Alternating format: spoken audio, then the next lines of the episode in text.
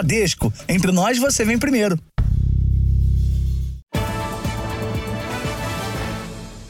Boa noite. Boa noite. Autoridades israelenses encontraram dezenas de pessoas mortas em um assentamento invadido pelo grupo terrorista Hamas. O governo do país afirma que hoje registrou ataques que partiram da Síria e do Líbano. Cerca de 1.800 pessoas já morreram no conflito, incluindo dois brasileiros. Nesta terça, partiu de Israel o primeiro voo da FAB com destino ao Brasil.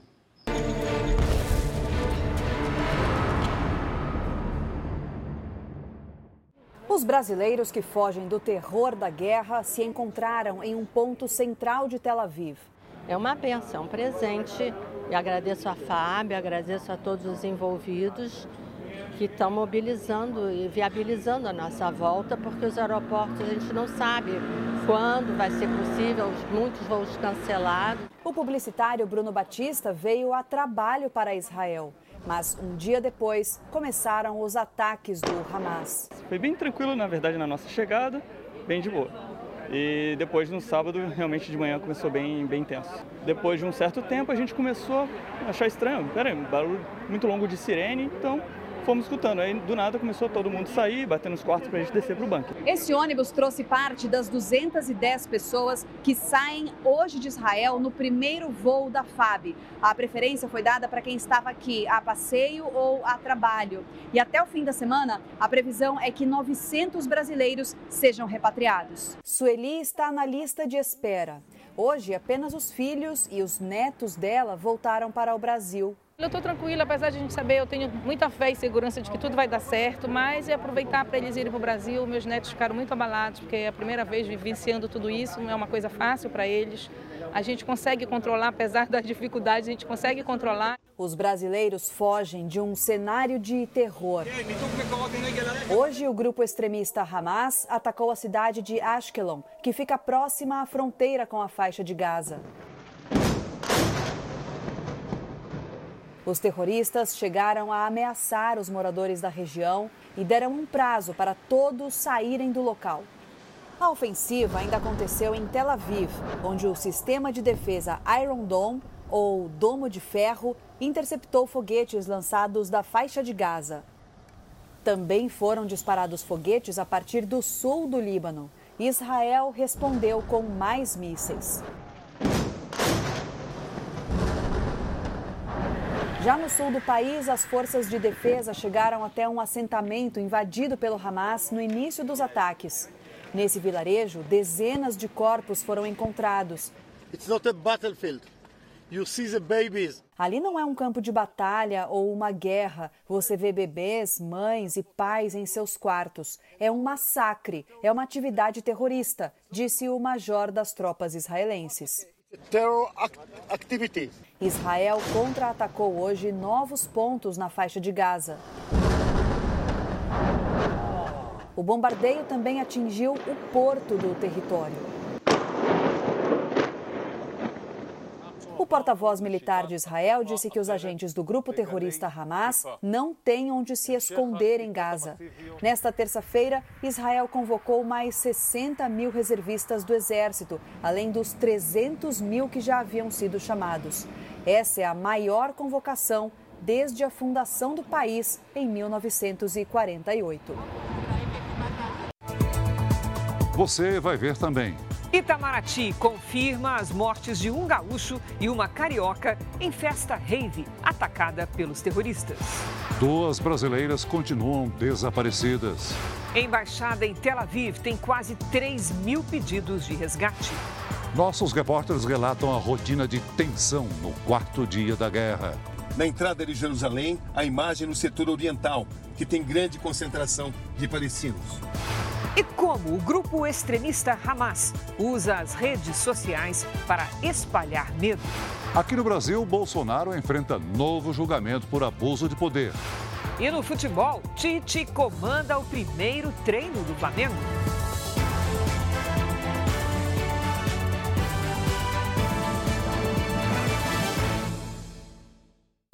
Oferecimento Consórcio Bradesco. Conquiste sua casa nova sem juros e sem entrada.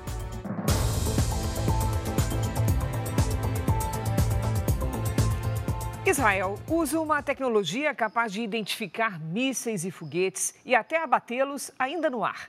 É o chamado Domo de Ferro, que conseguiu interceptar a maior parte dos artefatos. Se o país não tivesse esse sistema antiaéreo, o ataque do Hamas teria sido ainda mais devastador. A ameaça vem do alto. Para conter o ataque, um sistema de proteção avançado. Foguetes lançados por terroristas explodem ainda no ar, interceptados por armas de defesa. É a tecnologia do chamado Domo de Ferro de Israel. O escudo antimíssel começou a ser projetado em 2007 e entrou em operação quatro anos depois. Um investimento que contou com a ajuda financeira dos Estados Unidos. Radares monitoram 24 horas por dia regiões como a faixa de Gaza. O lançamento é detectado em apenas dois segundos. Eles identificam ameaças de 4 a 70 quilômetros. Esses dados, depois de identificados, eles vão para um computador de uma central de tiro. Essa central de tiro, ela é, calcula a trajetória e tenta ver é, onde vai cair esse tiro. Se o sistema detectar que o foguete vai atingir uma área urbana, a contraofensiva é acionada. O governo de Israel já disse que o domo de ferro é eficiente para interceptar mais de 90% dos foguetes disparados contra o país. Uma arma poderosa de defesa, mas que não é infalível, como ficou claro nos ataques que começaram no fim de semana. A ofensiva do Hamas, segundo especialistas, indicou uma fragilidade do sistema. Com o grande volume inesperado de foguetes lançados ao mesmo tempo, o domo não conseguiu evitar que muitos atingissem Israel. Eles colocaram um volume de ataques aéreos muito superior à capacidade de defesa do Iron Dome. Por isso que foguetes chegaram no chão e atingiram ali regiões habitadas. Né? O guia turístico brasileiro Jader mora em Israel há 40 anos. Já viu a interceptação de foguetes lançados por terroristas. Eu estava com um grupo, um grupo estava chegando do Brasil, deu o alarme, mas daí não dava mais tempo para chegar em lugar nenhum. Então eu deitei o grupo todo em cima de um gramado, todo mundo bota as mãos em cima da cabeça, deita com a face para baixo e deu uma explosão bem em cima do grupo. Apesar das falhas do escudo contra o ataque do Hamas, Jader diz que ainda se sente mais seguro do que antes, quando o domo de ferro não existia permite sair, viajar, passear, ter um dia mais ou menos normal, mesmo nesse tipo de situações. Pelo menos nove pessoas da América Latina foram assassinadas nos ataques do Hamas contra Israel. Entre os mortos estão dois brasileiros. Um deles é o gaúcho Hanani Glaser, que estava em uma festa de música eletrônica. A morte do gaúcho foi confirmada pelo Itamaraty. Hanani Glaser vivia em Tel Aviv havia sete anos, onde trabalhava como entregador. As circunstâncias do assassinato ainda não foram confirmadas. Parentes lembram com carinho do jovem. Ah, o Hanani sempre foi um cara uh, bastante feliz, assim. Ele sempre foi um pouquinho arteiro. O último registro feito por Hanani foi em um bunker pelo menos a gente está no bunker agora, seguro, vamos esperar dar uma baixada nisso.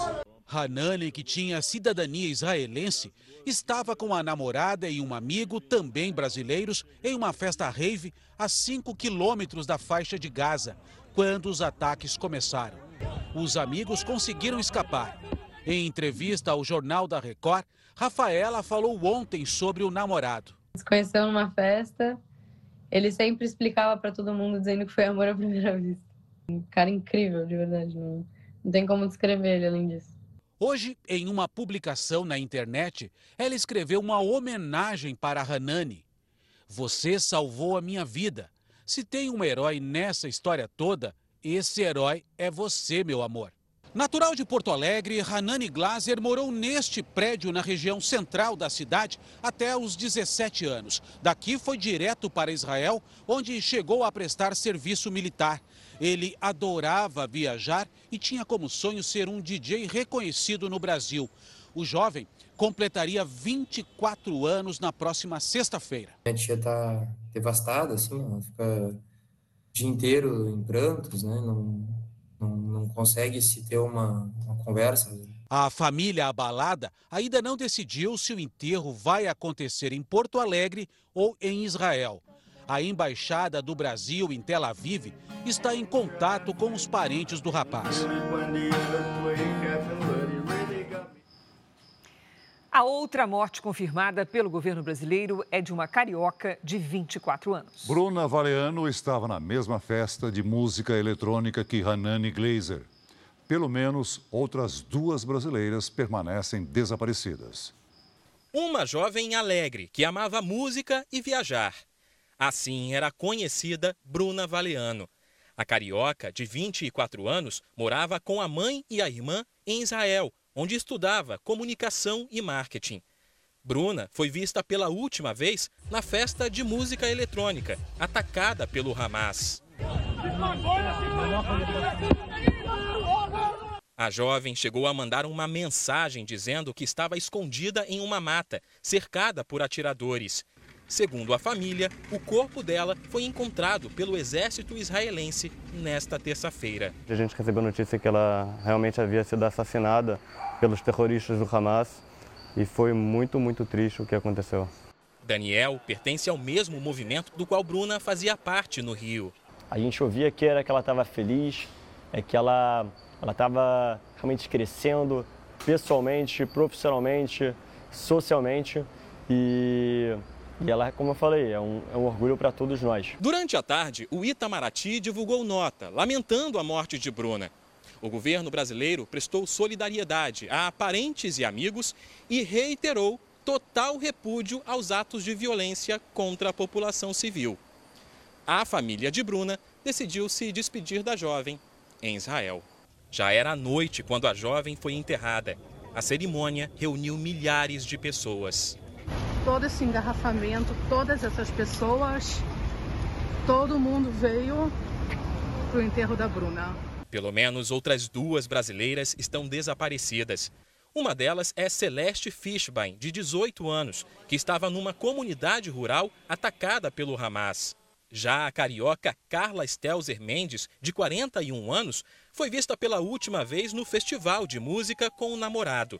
A amiga diz que o nome dela não consta na lista de mortos ou sequestrados divulgada pelo governo israelense.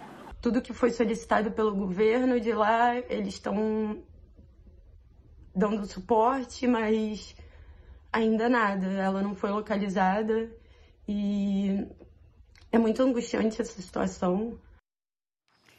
O primeiro avião da Força Aérea com repatriados de Israel chegará nesta madrugada ao Brasil. E os governos do Chile e do Paraguai pediram ajuda no resgate. Hoje, mais uma aeronave partiu de Brasília. O terceiro avião da Força Aérea Brasileira decolou de Brasília para Israel hoje à tarde.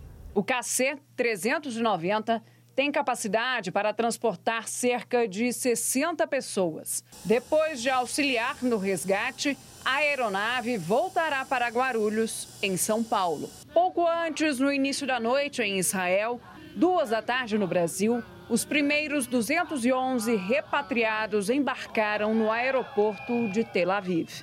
Antônio e Vanderlúcia vieram no primeiro voo de brasileiros. Eles estavam de férias em Jerusalém e ficaram apreensivos com o deslocamento até o aeroporto. Já estamos dentro do avião voltando para o nosso país amado. Que alegria para todos. Amém. Fique todo mundo aí com Deus. É de madrugada, estamos aí. O voo vem direto para Brasília. A previsão é que chegue à base aérea por volta das 4 horas da madrugada. A Embaixada Brasileira em Tel Aviv já recebeu cerca de 2.700 pedidos de ajuda para deixar Israel. Agora, o Itamaraty negocia também a volta de outros 26 brasileiros que estão na faixa de Gaza. Eles serão resgatados por um ônibus alugado pelo governo brasileiro, mas terão que passar pela fronteira com o Egito. Lá devem receber apoio para depois retornar ao Brasil. A ordem do presidente Lula é que todos os brasileiros que queiram consigam voltar ao Brasil. O embaixador de Israel no Brasil cobra uma atitude mais dura de Lula em relação ao Hamas, o que ainda não aconteceu oficialmente. Hoje, o Brasil foi eleito para um mandato de dois anos no Conselho de Direitos Humanos das Nações Unidas. O órgão promove reuniões para evitar conflitos e violações de direitos em todo o mundo. Os terroristas do Hamas cruzaram a fronteira terrestre para fazer o ataque surpresa contra Israel. Especialistas acreditam que depois dos bombardeios israelenses, a próxima etapa da reação militar seja a invasão ao território dominado pelo Hamas. Mísseis atingem a faixa de Gaza noite e dia. Hoje, militares israelenses afirmaram ter retomado o controle da fronteira. A resposta do ataque mais violento sofrido pelo país em 50 anos é principalmente com ataques aéreos. Gaza está sob o domínio do grupo terrorista Hamas desde 2007. O objetivo é destruir a infraestrutura militar dos radicais islâmicos, que, segundo o governo israelense, está instalada em prédios de Gaza. Mas o exército deve ainda fazer ataques por terra, dizem os especialistas. A solução para esse problema, para que algo assim não volte a ocorrer, passa por uma incursão militar que vai ter uh, obviamente, vítimas entre os militares israelenses e entre a população civil palestina, mas uh, é absolutamente necessário para mostrar ao Hamas que algo como, como eles fizeram uh, nunca mais vai ser repetido. Na faixa de Gaza vivem 2 milhões e 300 mil pessoas. E um confronto em campo aberto com integrantes do Hamas vai exigir cuidados diante das armadilhas que podem estar, inclusive, na rede de túneis por onde entram contrabando e armas. São centenas de passagens subterrâneas sob a fronteira entre a faixa de Gaza e o Egito. Outra dificuldade de uma ação militar é a grande quantidade de reféns israelenses levados para Gaza durante os ataques do fim de semana e que o Hamas ameaça executar se houver uma invasão terrestre. Especialistas ouvidos pelo Jornal da Record não acreditam em uma trégua na guerra a curto prazo. Ainda existe a preocupação de que outros grupos extremistas se unam ao Hamas para atacar Israel, aumentando ainda mais a tensão e os conflitos no Oriente Médio. É importante lembrar que essa região é um verdadeiro barril de pólvora. A gente começa a ter uma escalada dos ânimos, inclusive é, uma milícia do Líbano, que fica ao norte de Israel, que é o Hezbollah, indicando que, que pode se envolver no conflito. Outros países da região também deixando suas tropas a postos. Então, é, eu olho com muita atenção e um temor muito grande, não só pela proporção que o conflito pode tomar, mas principalmente pelas vidas de civis que podem ser afetadas. Foram divulgadas hoje informações sobre o plano sigiloso que o Hamas tramou contra Israel. Um dos chefes do grupo terrorista disse que o ataque começou a ser planejado há mais de um ano e que apenas poucos comandantes sabiam quando ele iria ocorrer. O motorista começa a gravar assim que percebe os terroristas do Hamas em uma estrada israelense perto de um kibbutz. Os criminosos atiram em direção ao motorista. O veículo só para ao bater em outro carro. O motorista morreu. Na mesma região, um grupo de terroristas é flagrado agredindo um homem na calçada. Em seguida, um deles joga o que parece ser uma granada em um bunker. Uma pessoa sai correndo e é baleada, fora do alcance da lente. Câmeras de segurança registraram o momento em que os criminosos invadem a portaria de um condomínio fechado. Quando um veículo chega, um dos homens fuzila os ocupantes do veículo que não conseguem reagir. Em seguida, os terroristas invadem o local. Centenas de israelenses e estrangeiros ainda foram levados para Gaza como reféns. Aqui é possível ver o estrago provocado pelo ataque sangrento do Hamas em outro kibbutz. Corpos de residentes e terroristas em meio a casas incendiadas, móveis espalhados e carros queimados. Câmeras de segurança também flagraram a ação de outros terroristas trocando tiros com a força militar israelense. Duas mulheres ficam no meio do fogo cruzado. Elas precisam se esconder atrás do porta-malas de um carro. Assim que os soldados israelenses se aproximam, elas conseguem correr em direção à estrada. Um oficial do Hamas que vive exilado no Líbano falou à imprensa. Ele afirmou que o planejamento para o ataque do fim de semana começou há mais de um ano, que somente um pequeno grupo de comandantes sabia da estratégia. O homem disse ainda que aliados como o grupo libanês Hezbollah vão se juntar à batalha se Gaza ficar sujeita a uma guerra de aniquilação. Que é muito importante é, todos estarem acompanhando também é se o Hezbollah, uma milícia xiita é, presente no Líbano, principalmente no sul do Líbano, vai atacar Israel também, que esse é o grande perigo para Israel, porque é um grupo muito mais forte que o Hamas, muito mais é, armado que o Hamas e tem uma influência iraniana ainda maior. Para este especialista, há indícios suficientes para concluir que o Irã sabia da invasão planejada pelo Hamas. O Hamas não teria condições, tanto financeiras quanto militares, de coordenar uma ação tão grande como essa que foi no sul é, de Israel sem a, o aval do Irã. A luta de Israel é para que ele seja deixado em paz. É, os ataques de Israel não são ataques, são defesas. As incursões elas são pensadas para evitar o máximo é, de vítimas civis. Ainda nesta edição, Roberto Cabrini entra em Jerusalém e mostra a cidade vazia no quarto dia de guerra.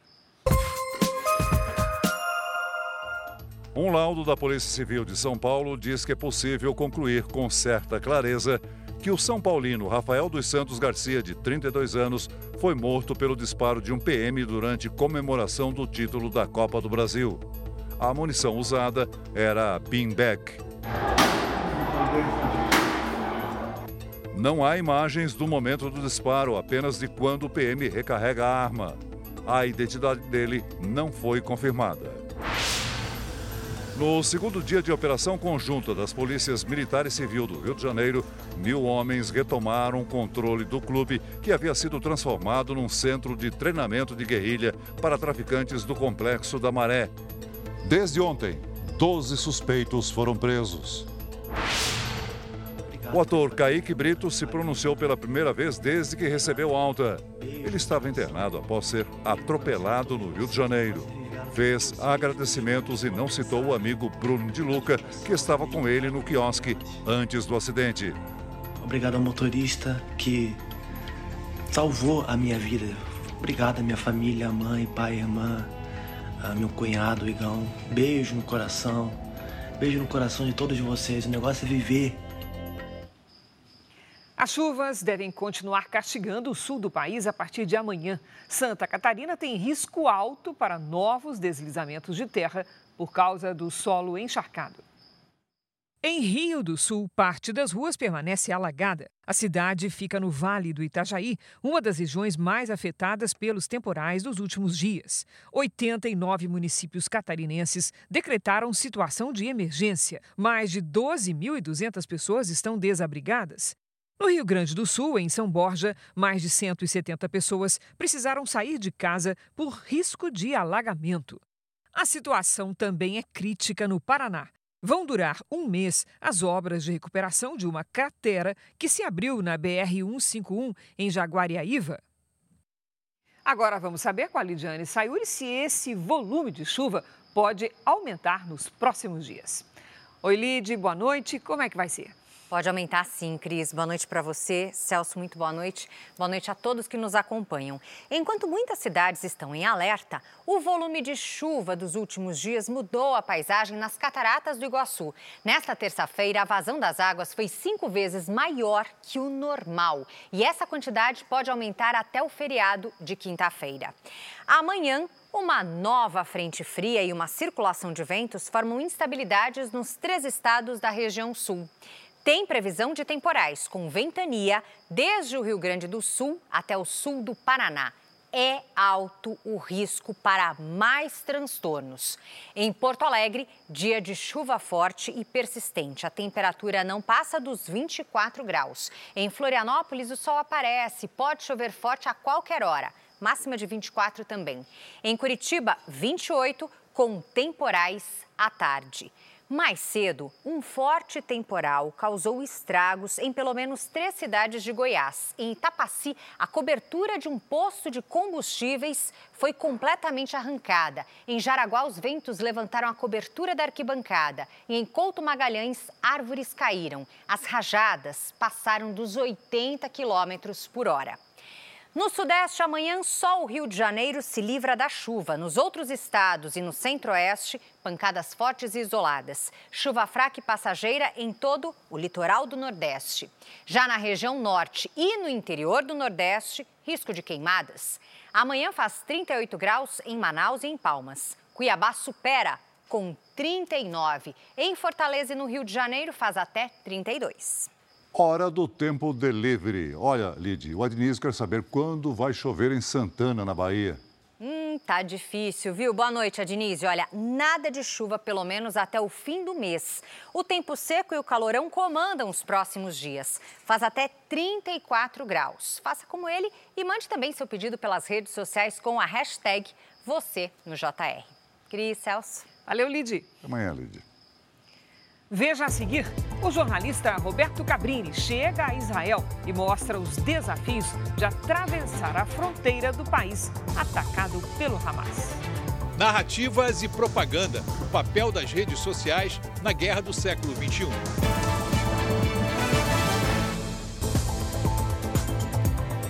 Vamos direto a Brasília, porque a Justiça Eleitoral julga neste momento novos processos contra o ex-presidente Jair Bolsonaro. Quem tem os detalhes ao vivo é o nosso colega Luiz Fara Monteiro.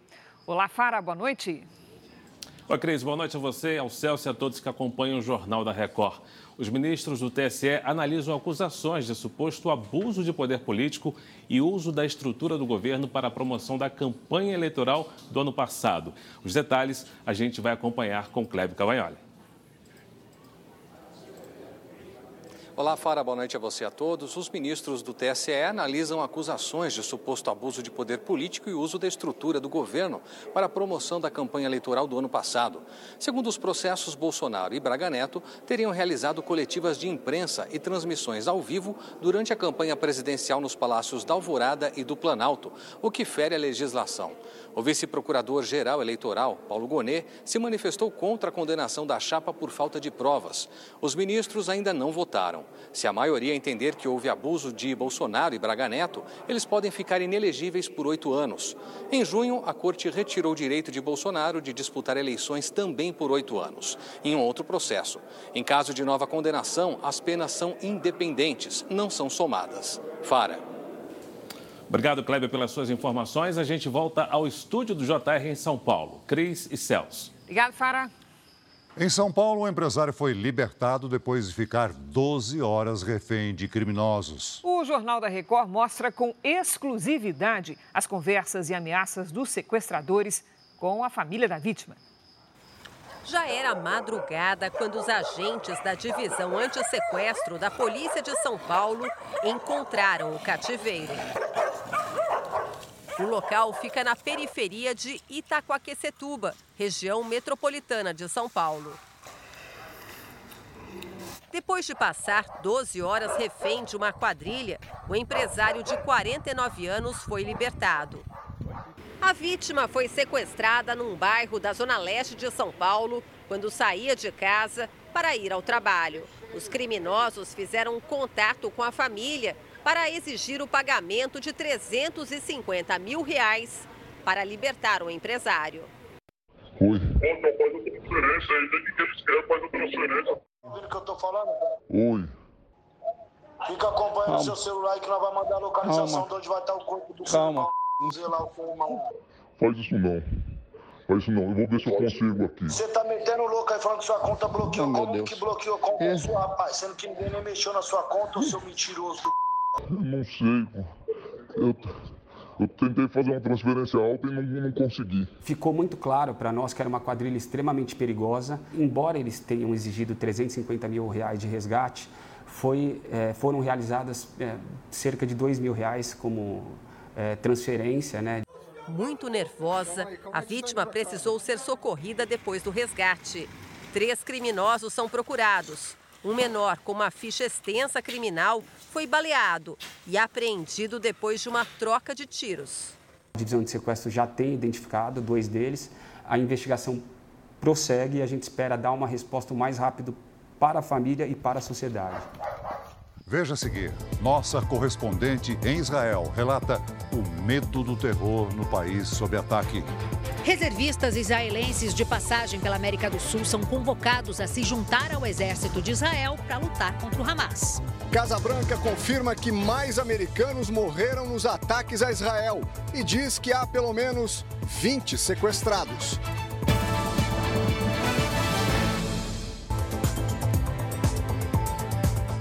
Os meios digitais se tornaram ferramentas de divulgação da guerra em Israel. O Hamas tem usado as redes sociais para chocar o mundo com imagens de massacres de civis e militares israelenses.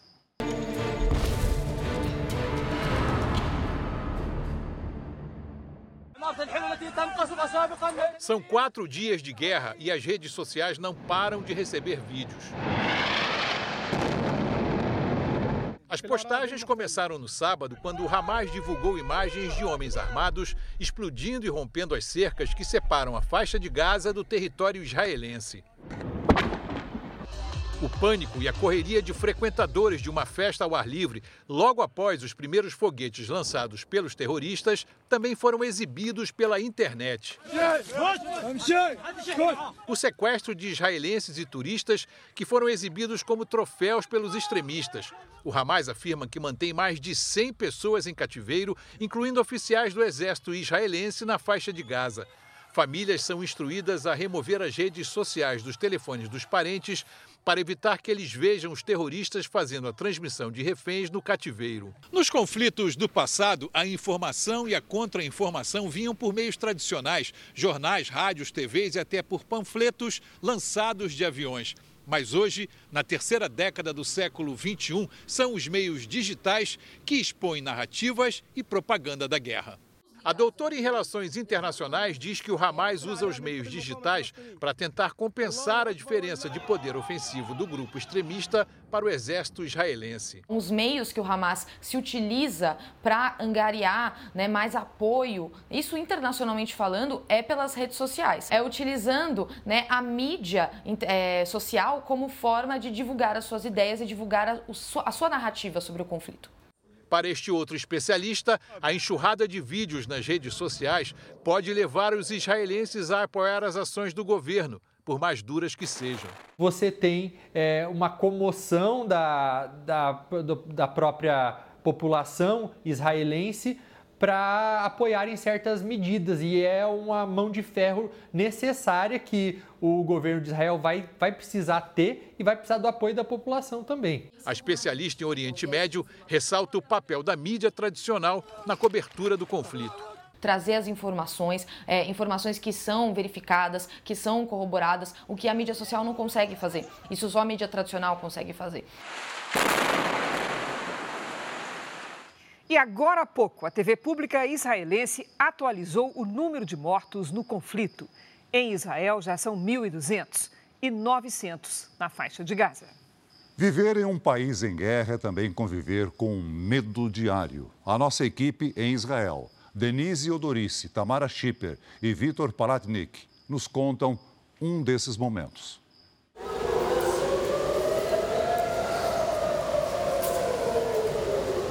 Sirenes soam e a orientação é buscar um lugar seguro. É o que fazemos todos. Nossa equipe e as pessoas que estão por perto. Paramos o carro e nos abrigamos embaixo de um viaduto. São longos minutos ouvindo os estrondos. Há famílias com crianças e pessoas indo para o trabalho. Todos mantêm a calma, mas a tensão está no ar. Um silêncio pesado. Quando a situação parece segura, retomamos a rotina. Nossa equipe seguiu o caminho do estrondo para mostrar o que estava acontecendo. Só não tínhamos ideia de onde havia acontecido o ataque. Gente, eu não estou acreditando. Eu moro aqui nessa casa, nessa janela branca. Dois, três, quatro, cinco, seis, sete, oito, nove, dez, onze. 12 passos. Aqui caiu um estilhaço do foguete lançado. Aquela sirene que a gente viu na estrada, que o impacto foi muito forte, a gente sabia que tinha sido aqui perto. Quando entramos na rua, vimos o que tinha acontecido. A gente subiu nessa varanda desse prédio para poder ver é, melhor, né, no ângulo do alto e a polícia chegou muito rápido. Eles estão ali ao lado do pedaço de um é um pedaço do foguete.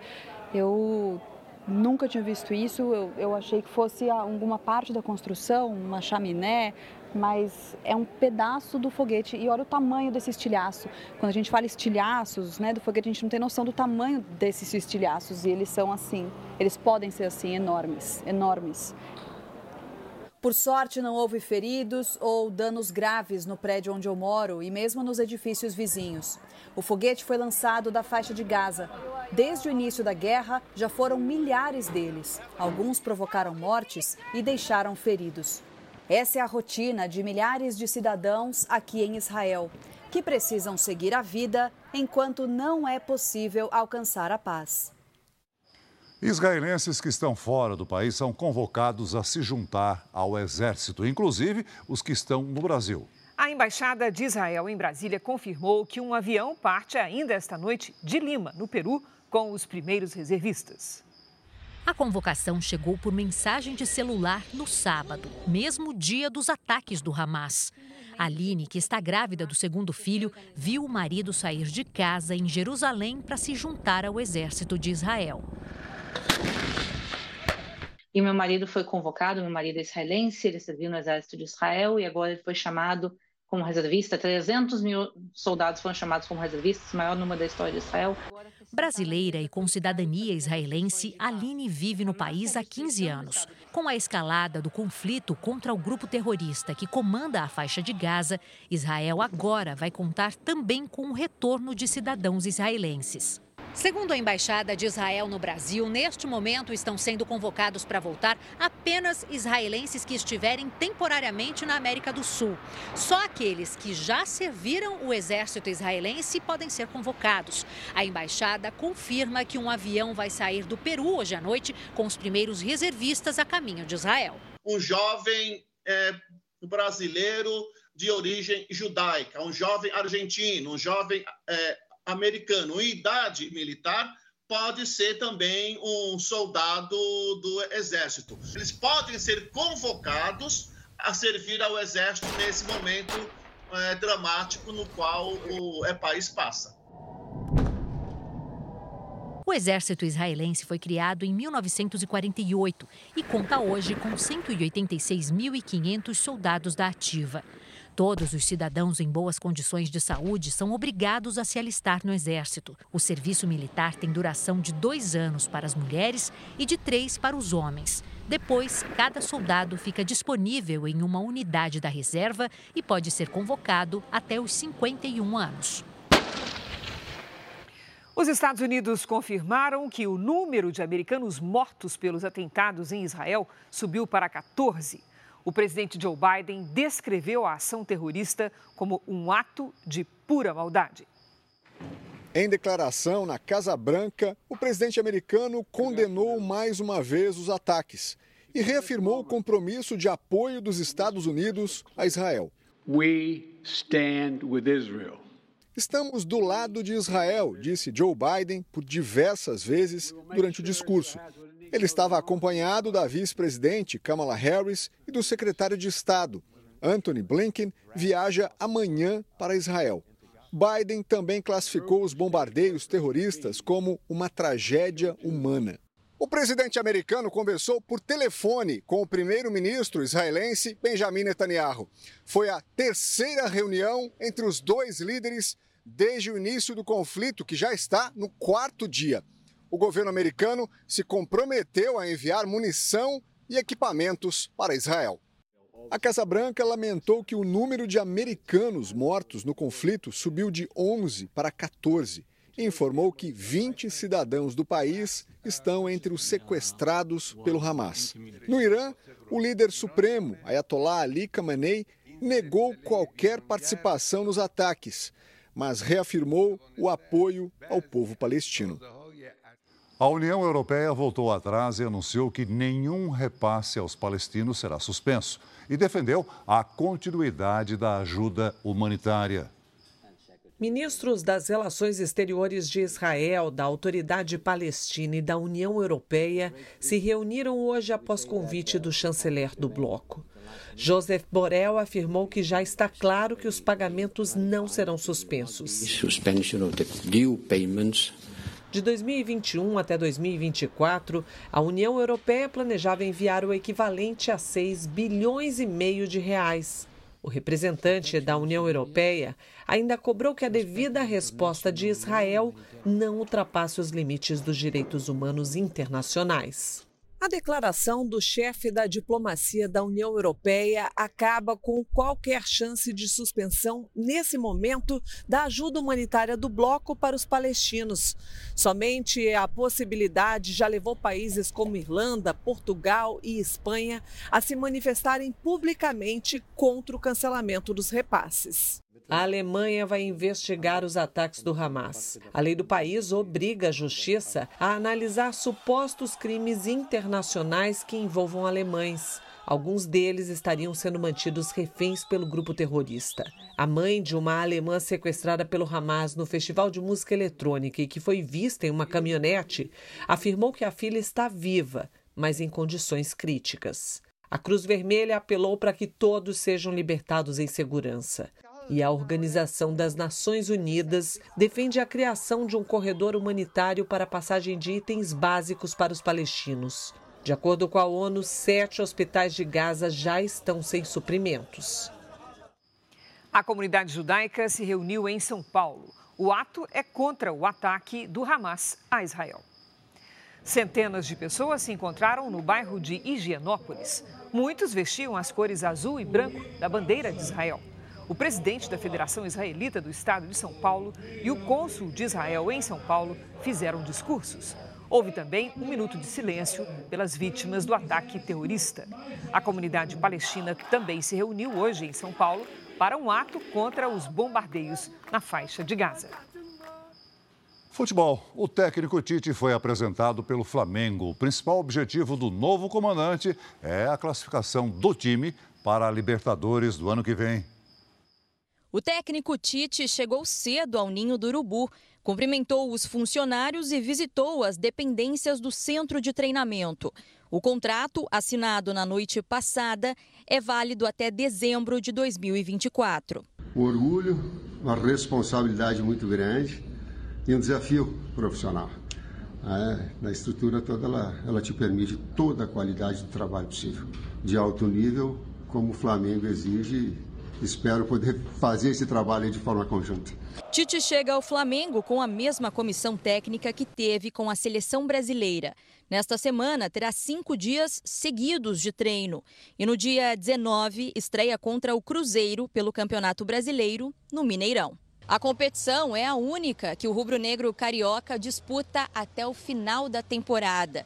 O time, por enquanto, é o quinto colocado e está a 11 pontos do líder Botafogo. Ainda há chances matemáticas de título, mas o real objetivo de Tite é classificar o Flamengo para a próxima Libertadores. A contratação de um técnico de prestígio foi a aposta do clube para resgatar a autoestima do elenco. Acho que os técnicos nacionais conhecem melhor os jogadores, está entendendo? Pode ser que dê melhor, bom resultado do que os estrangeiros aqui. Essa edição termina aqui. Novas informações e a cobertura da guerra em Israel você acompanha na edição da meia-noite e meia do Jornal da Record. E que agora, com a série Reis, e logo depois de Quando Chama o Coração, tem Formação de Roça em A Fazenda. Não perca! Record 70 anos tem a sua cara. Boa noite. Ótima noite para você.